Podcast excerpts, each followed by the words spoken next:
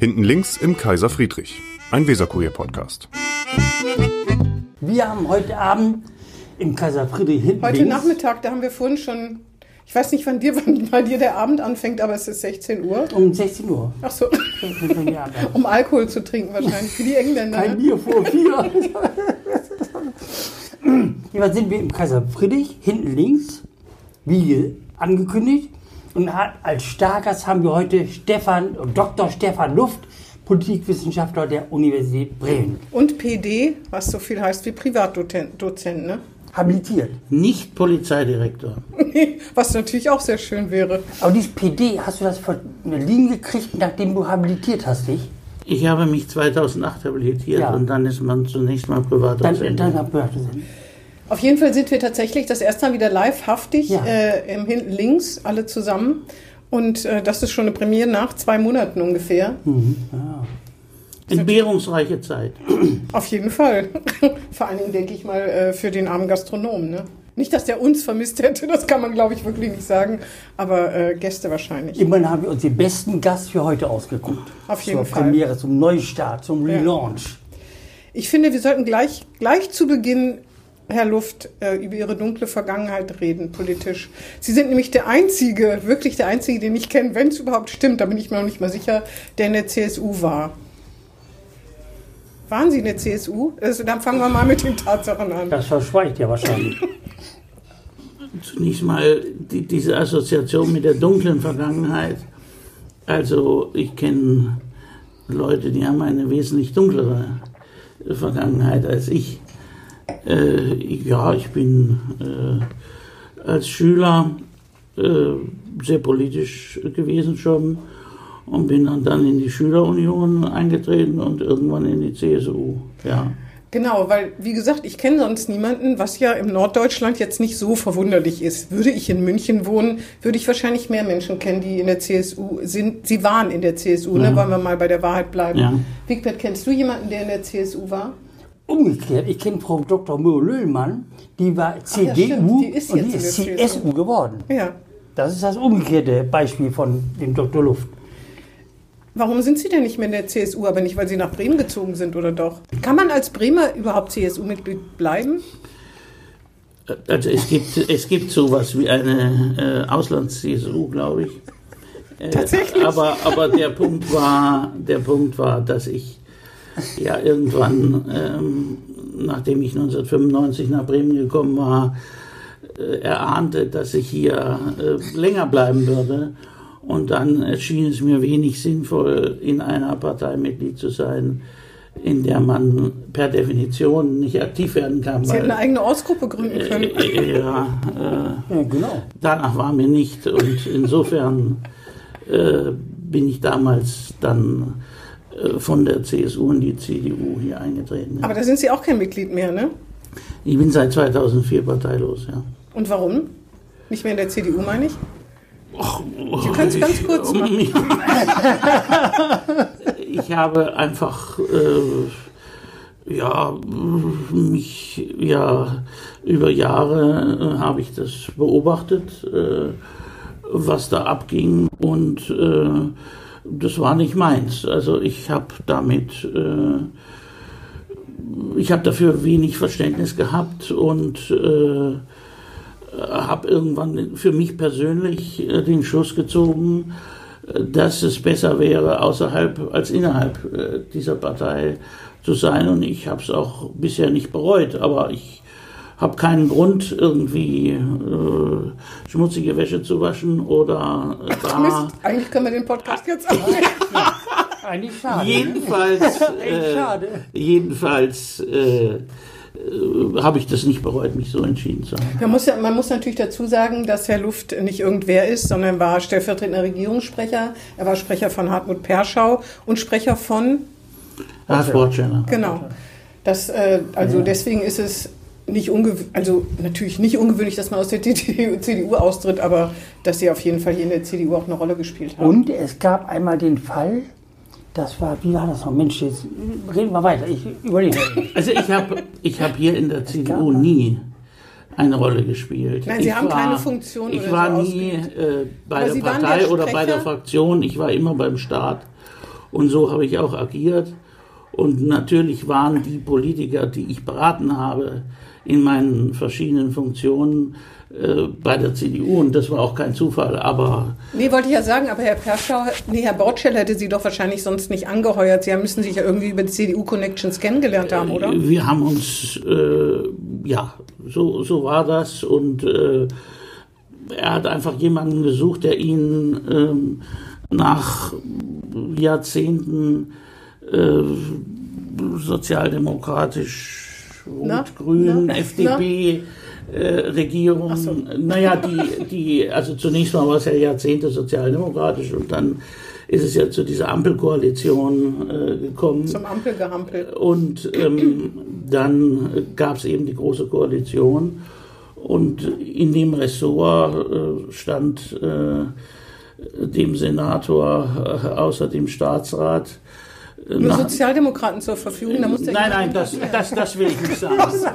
nein, nein, das, das will ich nicht sagen. Das, wir, haben, wir haben, Herr von Bock und Pollach, ah, wir haben äh, nie äh, danach gefragt, äh, ob jemand irgendeiner Partei angehört, sondern wir haben eine Politik gemacht, wo ich mich dann zum Teil gewundert habe, dass die so mitgetragen wurde, was aber auch damit zu tun hatte, dass die Leute äh, erfreut darüber waren, dass man, sagen wir mal, den Staat und äh, die Staatsräson äh, wieder irgendwie vorne angestellt hat. Man konnte zum Beispiel Silvester auf der Südwaldkreuzung verbringen nach einigen Jahren. Es ging nicht so schnell, aber so nach fünf bis zehn Jahren, glaube ich, war da. Naja, es war so gewesen, also meine, meine Vorgängerin als, als Pressesprecherin beim Innensenator hat mir gesagt, also wenn Sie äh, also sie sei immer zu Silvester auf den Seewall gegangen, um zu beobachten, was da los sei. Und dann habe ich mir gedacht, naja, da kann ich ja nicht hinter zurückfallen. Und dann bin ich eben vier Silvester äh, auf der Seewallkreuzung gewesen. Das war schon nachdrücklich beeindruckend, das muss man einfach sagen. Ja, also teilweise sind mir die Eiszapfen aus der Nase auf den Schal gewachsen. So, so, schweinekalt war das. Und ich hatte das eine oder andere Erlebnis, äh, das ich sehr beeindruckend fand. Und es war dann eben so, am vierten Silvester äh, bin ich dann, äh, habe ich dann gesehen, wie es war ja massive Unterstützung da durch andere Landespolizeien, aber auch durch die Bundespolizei. Und da standen ein paar Kollegen, die offensichtlich aus Oberfranken waren, die erkannte ich am Dialekt. Und dann merkte ich, dass die Leute zu Silvester in Bremen auf der Silvalkreuzung nur noch bei Grün über die Ampel gehen. Und dann habe ich mir gedacht, Mission accomplished. Ja, genau.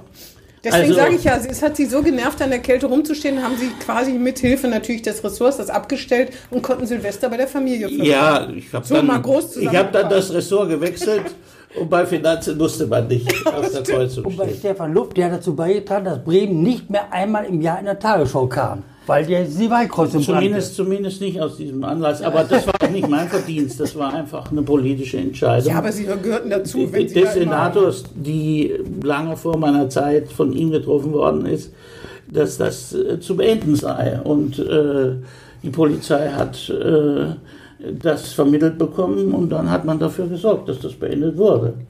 Äh, ähm, wir waren gerade schon bei Ihrer Familie verbringen. Wigbert Gerling hat eine tolle Geschichte bei Ihnen zu Hause mal erlebt, ist aber auch schon ein paar Jahre her mit Ihren Töchtern. Erzähl mal. Da war Ihre vierte da, Tochter, ich muss sagen, Sie haben vier Töchter. Da war gerade erwähnt worden, dass die vierte Tochter ja. geboren werden würde. Mhm. Wieder eine Frau. Also seine Frau plus drei Töchter plus noch eine Frau. Mhm. Und da sagte die Ältere dann zu dir, Weißt du was, Stefan? Dann bist du ganz alleine. Das kann so gewesen sein. Äh, wie alt war die denn da ungefähr? Ja, wie alt war die? weißt du wer da? Als die jüngste äh, geboren ist? Das weiß ich nicht. Zwölf. Ja, zwölf. Naja, auf jeden Fall ganz schön schlau. Ja, ja, ja. Leiden Sie darunter unter diesen vielen Überhaupt Frauen? Nicht. Doch, doch, doch. Nein, nein, nein. Doch, doch, doch. Nein, nein. Ich bin, ich bin sehr zufrieden und man weiß nicht, wie es sonst gekommen wäre. Wie alt ist denn die und, Älteste inzwischen? Äh, die Älteste ist jetzt 26. Naja, schon ist ja schon erwachsen. Aber das stimmt. Die, Stefan, jetzt bist du ganz alleine. Das ist wahr. Gut, das mag sein. Wahrheit. Ja, Ich habe auch drei Schwestern, wenn sie das irgendwie trösten könnte. ich, bin nicht, ich muss nicht getröstet werden. Ich bin wirklich zufrieden. Aber in einer Sache muss ich getröstet werden. Ja. Wo bist du? nein, nein, das wollte ich sagen. Aber jetzt Bitte. ist es zu spät. Nee, Wir haben nämlich noch eine Gemeinsamkeit. Ach so, ja. Ich habe, ja, ich habe drei Schwestern. Ja, Und das ist, raten Sie mal, entzieht sich jetzt meiner Kenntnis. Was ja, raten Sie doch mal, was wir noch für eine Gemeinsamkeit haben könnten.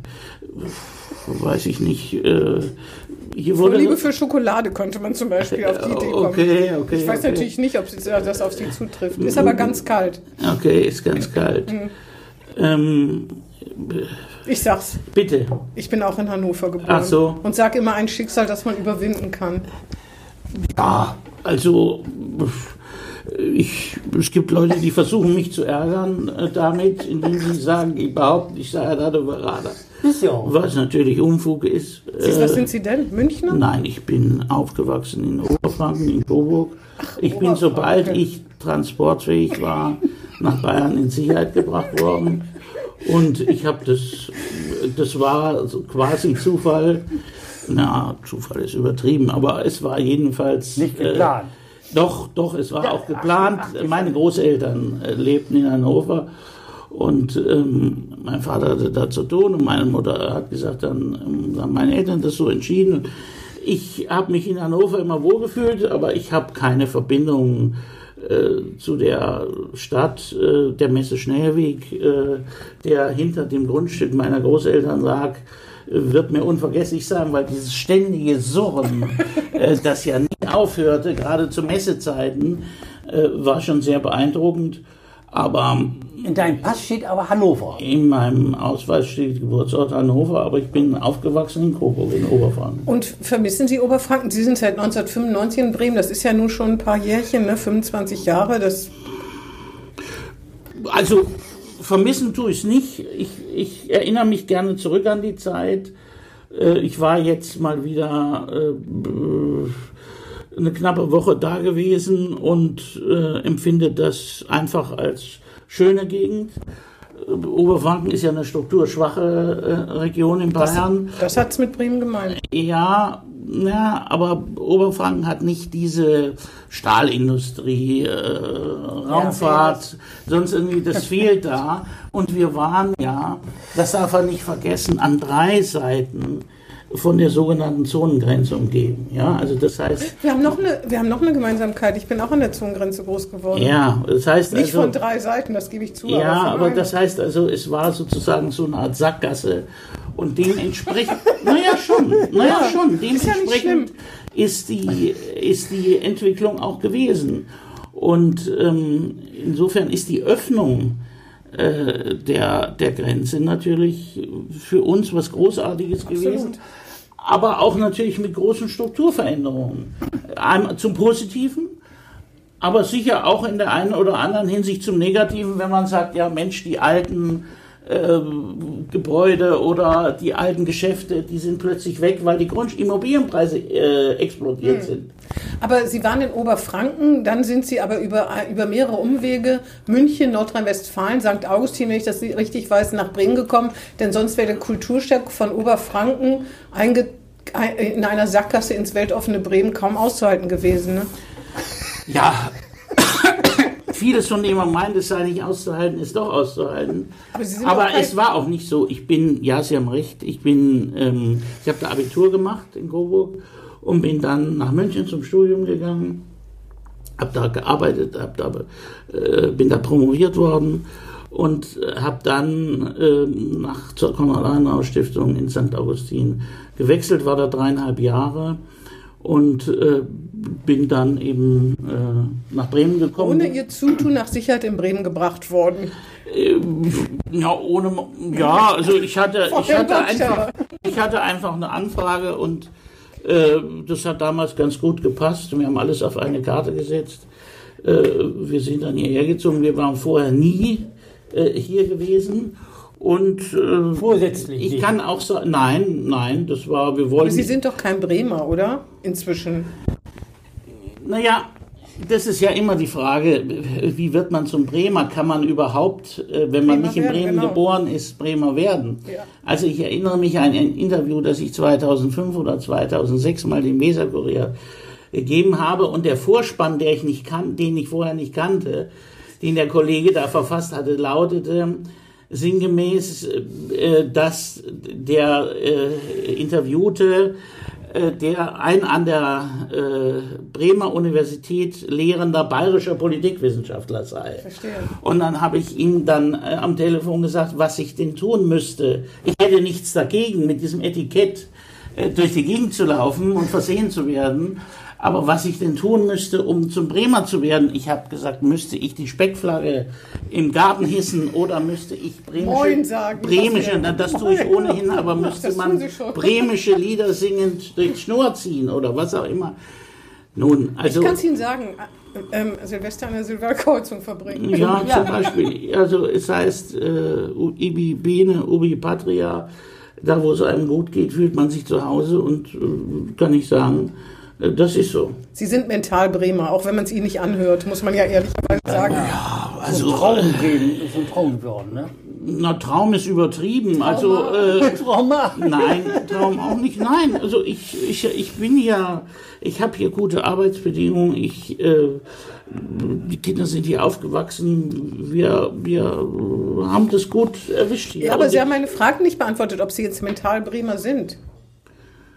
Also mental, ja, natürlich, ja klar. Ich, ich, identifiziere mich äh, in gewisser Weise mit Bremen.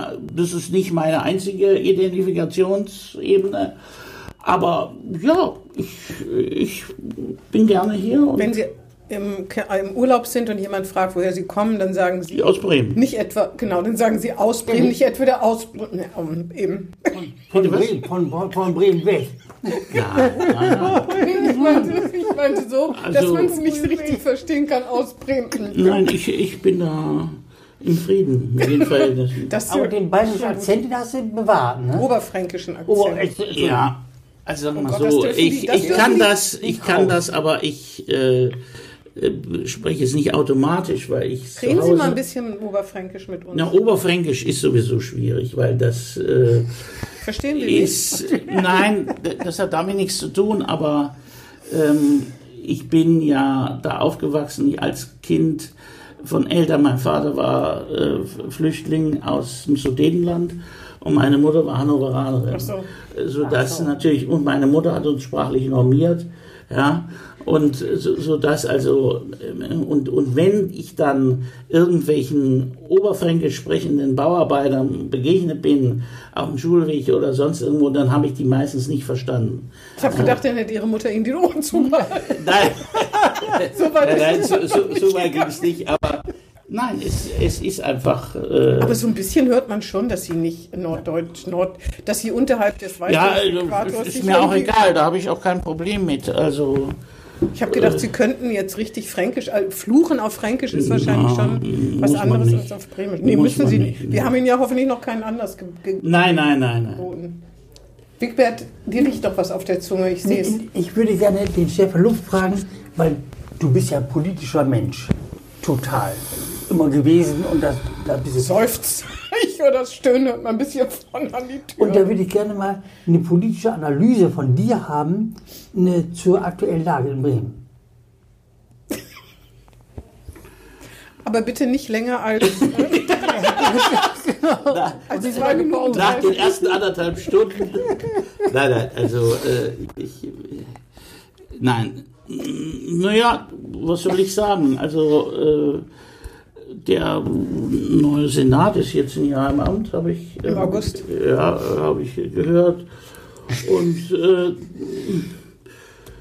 Okay, reicht. ja, die haben, die haben äh, ja das Glück, solche Leute wie den Innensenator zu haben, der sehr gut versteht, äh, den Eindruck zu erwecken, er sei für Recht und Ordnung, stünde für Recht und Ordnung, was er sicher auch tut.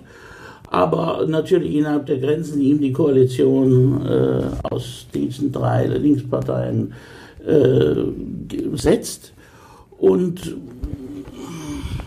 Der Rest ist aus meiner Sicht, ähm, also da ist aus meiner Sicht bisher niemand dabei, wo ich sagen würde, das ragt jetzt hervor und da ist man bundesweit äh, mit dabei. Man muss ja sehen, dass die Politiker, das habe ich damals auch, als ich Sprecher war, äh, dieser drei Ressorts, Inneres, Finanzen und Wirtschaft und Häfen zum Schluss, habe ich ja auch immer versucht, den Kolleginnen und Kollegen aus den Medien klarzumachen, dass wenn sie mit meinem Senator reden, reden sie mit einem Landespolitiker, der sozusagen auf dieser, auf dieser äh, Länderebene, auf der föderalen Ebene als ganz normaler Spieler mitspielt. Ja, also da gilt one, one country, one vote. Ja, das ist nicht so wie im Bundesrat. Bremen hat drei Stimmen und ein anderes Land hat 16 oder was, Bayern. sondern, ähm, so, sondern äh, auf der auf der äh, Zusammenarbeit der Länder untereinander äh, hat jedes Land eine Stimme und deshalb sind es Landespolitiker und deswegen finde ich, müssten die auch die Chance nutzen, sich landespolitisch zu profilieren. Und das tut Herr Bovenschulte nicht? Ja, das weiß ich nicht. Herr Bovenschulte ist da ziemlich aktiv, würde ich sagen. Der, äh, der, der macht seinen Job und das habe ich von Anfang an gesagt, dass man die Erwartungen, die vielleicht andere hegen, man könnte sich irgendwann bei den nächsten Wahlen äh, auf noch mehr Stimmenzuwachs äh, ähm, freuen. CDU, CDU. Ja, das, das, das, da würde ich mal sehr vorsichtig sein, ja, weil ich tatsächlich äh, den Herrn Bovenschulte tatsächlich für jemanden halte, der mit großer Empathie auf die Leute zugeht. Ich will jetzt gar nicht im Einzelnen, äh, es geht nicht um einzelne politische Projekte, die man unterschiedlich bewerten kann. Aber ich glaube, dass er eine sehr integrative äh, Persönlichkeit ist und äh, da muss man sich warm anziehen, wenn man den irgendwie aus dem Sattel heben will. Mann, das wird Herrn Bufenschulte ja freuen, wenn der diesen Podcast ja, ja, hört. Das, ja. das, wissen wir natürlich. Weiß ich nicht, ob er sich sowas antut, aber. Nein, nein, nein. Vorsichtig, ja. Das sagen, die, das sagen die Menschen, die hier sitzen, höchstens nach 21 Minuten, wenn die wichtigsten Sachen schon aufgenommen sind. Ja. Ähm, ich habe gesehen, Sie hatten eine Sternstunde, weil Sie im ZDF erwähnt wurden oder nicht nur erwähnt wurden, Sie wurden hoch gelobt. Ja, äh, Wilbert Von wegen bundesweite, bundesweite. Wigbert Gerling hatte mich damals äh, darauf aufmerksam gemacht. Nachts angerufen, ich. Ja, dass der äh, Philosoph Sloterdijk, Sloterdijk ähm, mein Buch, Buch ähm, in, die, in, die, Kamera äh, gehalten hat, angeblich und sehr gelobt hat. Abschied von Multikulti, Wege aus der Integrationskrise. Das äh, hat mich gefreut und es war auch. Äh, Gut, es wurde jetzt nachts gesendet. Sie haben schon geschlafen oder was? Nachtprogramm. Das philosophische, das, das war echt, aber das war schon was für Spezialisten, dass Wigbert das guckt. Äh, ja, überrascht nicht. nee, überhaupt nicht. Aber das war, wann wurde das, es ging um 23 Uhr oder so los, ne? Ja, etwas, etwas eher. War, war Herr Luft denn noch äh, wach, als du ihn angerufen hast, oder? Es war dunkler als jetzt, das weiß ich noch. oder war er schlaftrunken und gesagt, was wollen Sie von ich mir? Ich glaube, er war noch wach. Ja, ja, bestimmt, bestimmt, bestimmt. Auf jeden Fall, das ist doch was, ne? Ja, also ich, äh, es ist ja so, der Unterschied zwischen Politikern, einer der Unterschiede zwischen Politikern und Wissenschaftlern besteht darin, dass Wissenschaftler nicht auf Zustimmung angewiesen sind. Ja, das muss man einfach sagen. Und äh, das ist auch eine gewisse Erleichterung. Deswegen kann ich mich auch so locker mit Ihnen unterhalten. Locker? Also, äh, Sie, Sie, haben doch die Schere im Kopf. Was? Deswegen was? müssen Sie ich weiß so gar nicht, was das ist. müssen Sie ja so lange überlegen, was Sie sagen zum Senat und so weiter. Nein, nein, nein. Außerdem, also, wir wissen beide, Wigbert Gerling und ich wissen beide, dass wenn wir Sie fragen, was Sie von der Bremer CDU halten, äh, Ach, obwohl eigentlich können wir ja mal fragen, was Sie von der Bremer CDU halten. Was halte ich von der Bremer CDU? Ich, ich glaube, dass es eine, das ist zumindest mein Eindruck, äh, eine große Kluft gibt zwischen den Mitgliedern und den Mandatsträgern. Äh, ich glaube, dass was die Mandatsträger treiben, äh, dazu führt, dass die CDU in Bremen sich selber überflüssig macht. Wenn sie auf dem linken Spektrum so eine große Konkurrenz haben, weil so viele Parteien sich tummeln, dann müssen sie schauen, dass sie nicht äh, in diesem Feld auch noch die Konkurrenz befördern, sondern dass sie irgendwie schauen, dass man irgendwie in der Mitte oder rechts von der Mitte, äh, die es ja auch noch geben soll, ähm, äh, seine Angebote macht. Und ähm, das scheint mir irgendwie völlig aus den Köpfen äh, verschwunden zu sein. Ich kann das offen gestanden zum großen Teil gar nicht mehr nachvollziehen. Aber das Aber sind ja auch kein Mitglied. sind mehr. alles nicht, äh, sind ja alles Entscheidungen, die die aus guten Gründen wahrscheinlich treffen. Sie werden ihre Gründe haben.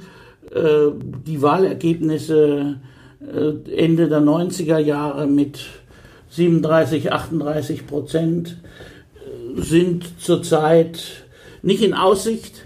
Aber bei der SPD sieht es jetzt auch nicht anders aus, was die Wahlergebnisse der 70er, 80er Jahre betrifft. Ja, die SPD hat eben auch eine riesige Konkurrenz äh, bekommen. Die Linkspartei, die Grünen, die ja auch zum großen Teil aus der SPD kommen, zum Teil auch aus, aus unionsnahen äh, Wählerschichten, aber ähm, die SPD hat einfach ja das strukturelle Problem, dass sie auch in, in Bremen einfach meines Erachtens zu lange äh, schon regiert hat und dass die Leute irgendwie gerne mal Neustart möchten, aber A, nicht wissen mit wem.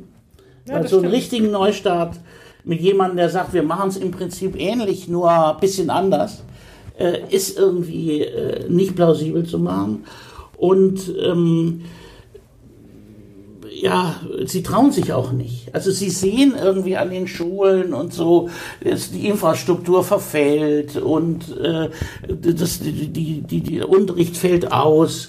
Aber wenn jemand mal sagt, so Leute, jetzt müssen wir hier mal auf den Tisch hauen und müssen mal irgendwie was machen und dass da raus so eine Bewegung entstünde, die, äh, die, äh, die zur Ablösung äh, dieser Partei führt, das, das, das findet bisher nicht statt. Und das, Das ist, ist- sehr erstaunlich. Und ganz schön deprimierend, ne? Die SPD regiert zu lange, die CDU macht sich selbst überflüssig, oh Gott, oh Gott.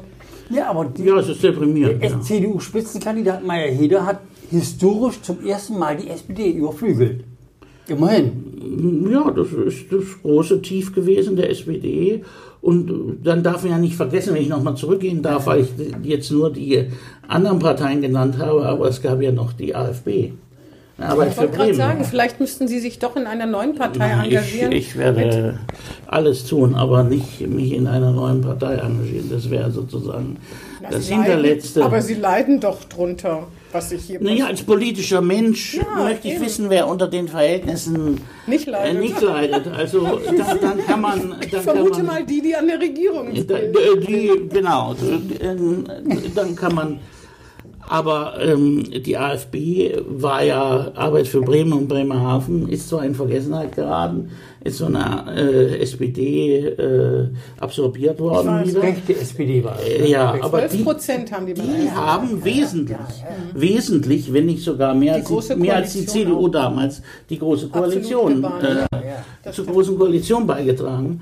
Und ähm, ich, wie gesagt, also man muss abwarten, wie sich es in Bremen entwickelt, aber Okay. Hast du noch eine Frage? Ich hätte sonst noch eine Frage an den politischen Menschen Stefan Luft. Wie sieht es bei Werder aus? ich bin nur das Gegenteil eines Fußballfans, ja. Ich habe nur im Weserkurier gelesen, dass ähm, äh, wenn äh, Werder Bremen aus der ersten Liga äh, verschwindet, dann würde das Bremen 25 Millionen Euro kosten. Und meine spontane Reaktion war, dann gebt sie doch gleich Werder Bremen. Dann kommen sie vielleicht nicht äh, aus der ersten Liga raus, ja. Äh, Natürlich ist das Unsinn, aber es gibt immer diese Berechnungen äh, äh, volkswirtschaftlicher Art. Was, was kostet das, das Land, wenn man äh, diesen oder jenen Sympathieträger. Äh, es wäre sehr bedauerlich für Bremen. Das Ich habe in der gedacht, Tat. Sie würden sagen, politisch ist es schon deprimiert, aber wenn Werder jetzt auch noch absteigt, dann kann man wieder nach Oberfranken zurückgehen. Nach Hannover. Nein, ich, ich, ich will nicht nach Obwohl Oberfranken. Hannover 96. Ich will nicht nach. Oberfranken. Oberfranken ist schön für Urlaub, aber äh, ich wissen Sie, wenn man Großstadtluft ge, äh, Schnuppert. geschnuppert hat, dann, äh, dann will man da auch nicht weg. Also äh, Ja, es gibt ja auch noch andere Städte. in, zum Beispiel in Bayern. Ja, Nürnberg. ich bin. Mögen Sie eigentlich Herrn Söder, ist vielleicht meine letzte Frage, finden Sie, den, ma- macht er seine Sache gut? Jetzt von Corona ganz abgesehen. Also ich, ob ich jemanden mag oder nicht. Ich meine, Entschuldigung. Ich kenne ihn gar nicht. Ich kenne ihn gar ich nicht. Ich bin ihn ihm auch auch noch nicht. nie begegnet. Ich kann ihn nicht kennen, sonst würde ich ja noch einen kennen, der in der CSU war. Oder Das ist richtig. Nein, ich, äh, ich glaube, dass der zurzeit äh, das gut nutzt und sozusagen paternalistisch in der äh, in dieser Situation dem bayerischen Staatsvolk vermittelt, mir san mir, wer san die anderen. Ne? Ja. Und er ist natürlich Franke. Ähm, und Franken als Ministerpräsidenten haben ja immer so Marke. Denken wir an Günter Beckstein, der ist also ja äh, gar keine äh, Frank ist auch Bayern. Ne? großen Erfolge hatte. Politisch ist es Bayern, aber die Oberbayern und die anderen bayerischen Stämme, die schauen auf die Franken schon eher als Menschen zweiter Klasse. Aber dem Söder scheint es gelungen zu sein. Oder ist es ganz offensichtlich gelungen, sich in dieser äh, Corona-Situation so zu inszenieren? Dass sogar die Nicht-Franken ihn mögen und die Franken. Und das hat Herr Bovenschulte noch nicht mal mit Bremerhaven bis jetzt hingekriegt. Äh, Das äh, weiß ich nicht, jedenfalls. Äh, Sieht es nicht danach aus. ach so, ja. Gut. Mit Bremerhaven haben sie gar nichts zu tun, ne? Da fährt man gern mal in Urlaub, aber es ist nichts zum Leben. Äh, Naja, das, das ist auch, also sagen wir mal so, ich habe Bremerhaven ja äh, erlebt, als es den vergeblichen Versuch gab, in Bremen und Bremerhaven eine Landespolizei zu äh, installieren. Und das war ja, ich, ich war ja nun wirklich wie vom fremden Stern. Ja, also ich war in diesen, in diesen, und dann, dann rief mich ein Kollege an von der Nordsee-Zeitung und sagt, ja, Herr Luft, also man hat uns erzählt, dass wenn es eine Landespolizei gibt im Land Bremen und in Bremerhaven an der Kreuzung X passiert ein Unfall, dann müssen die in Bremen anrufen, um zu fragen, was sie machen. Ja. Das war so das Niveau, äh, auf dem sich das abspielte. Wir haben da auch im Ressort, sind da teilweise Leute verschlissen worden, die einfach, ja, die sich so verkämpft hatten, die einfach da, und dann hat man ja irgendwelche äh, absurden Konstru- Konstruktionen gefunden, egal, jedenfalls, äh, das, das gibt einen, einer meiner früheren Chefs hat das mal so ein Kolonie, äh, wie soll ich sagen, Trauma. Trauma äh, genannt. Ähm, das ist, weiß ich nicht, ob das stimmt. Äh, ich glaube, dass Bremerhaven in, also eine meiner letzten Senatssitzungen äh, war in Bremerhaven, also an denen ich äh, als denen ich teilgenommen habe, war, äh, wo da wurden dreistellige Millionenbeträge äh, für die äh, für die Investitionen in Bremerhaven beschlossen. Und äh, das, was da jetzt äh, steht, an, an, an Gebäuden und an Infrastruktur, äh, das Auswandererhaus und das Klimahaus und was weiß ich. Ich glaube, das hat Bremerhaven, glaube ich wirklich, enorm vorangebracht, das muss man sagen. Und jetzt ja auch noch 47 Millionen für die Solidären. Auch noch. Kommt noch Das ist Wigbert Gerlings Lieblingsthema. Ja. Ich bin Bremerhaven beauftragt und das ist der sollte deren Beauftragte. Ach so, okay, Das war okay. Ihnen vielleicht noch gar nicht Nein, bekannt. wenn Also, Sie sich so die Jobs äh, zuschanzen gegenseitig, ist ja in Ordnung. In der Politik. Sie, können, Sie können gerne unser Oberfrankenbeauftragter Ach so, werden. danke, ja. Oberfrankenbeauftragter des Weserkurier. Genau. Ja. Ja, ich finde mit diesen versöhnlichen Worten wollen wir uns verabschieden, oder? Gibt es noch irgendwas, was Sie hier hinterlassen Es wollen? gibt keine Botschaft. Was ich hinterlassen werde, das wird sich in einigen Jahren zeigen. Ja. Dauert noch ein bisschen, ne? Wigbert, hast du noch was? Ich bin wunschlos glücklich. Dann sagen wir bis nächstes Mal. Ach so, mit wem reden wir denn nächstes Mal oder worüber? Tja, Herr Luft, haben Sie ein Thema? Themenvorschlag? vielleicht mit dem Senator, der kam ja vor. Ja, können ja mit dem Senator mal reden. Ja. SPD ist ja ja. ja, das ist bekannt. Ja. Wir können es mal versuchen, ne? Ja. Über diese Wahlkreuzung, solche Ja, ja. Sachen. Und das schließt sich ganz gut an an das, was Stefan Luft sagte, ne? Ja. Okay, Ja, vielen Dank. gern Ich geschehen. danke ne? auch. Ja, wir danken unseren Zuhörern. Tschüss. Tschüss. Tschüss. Das war Hinten links im Kaiser Friedrich. Ein Weserkurier Podcast.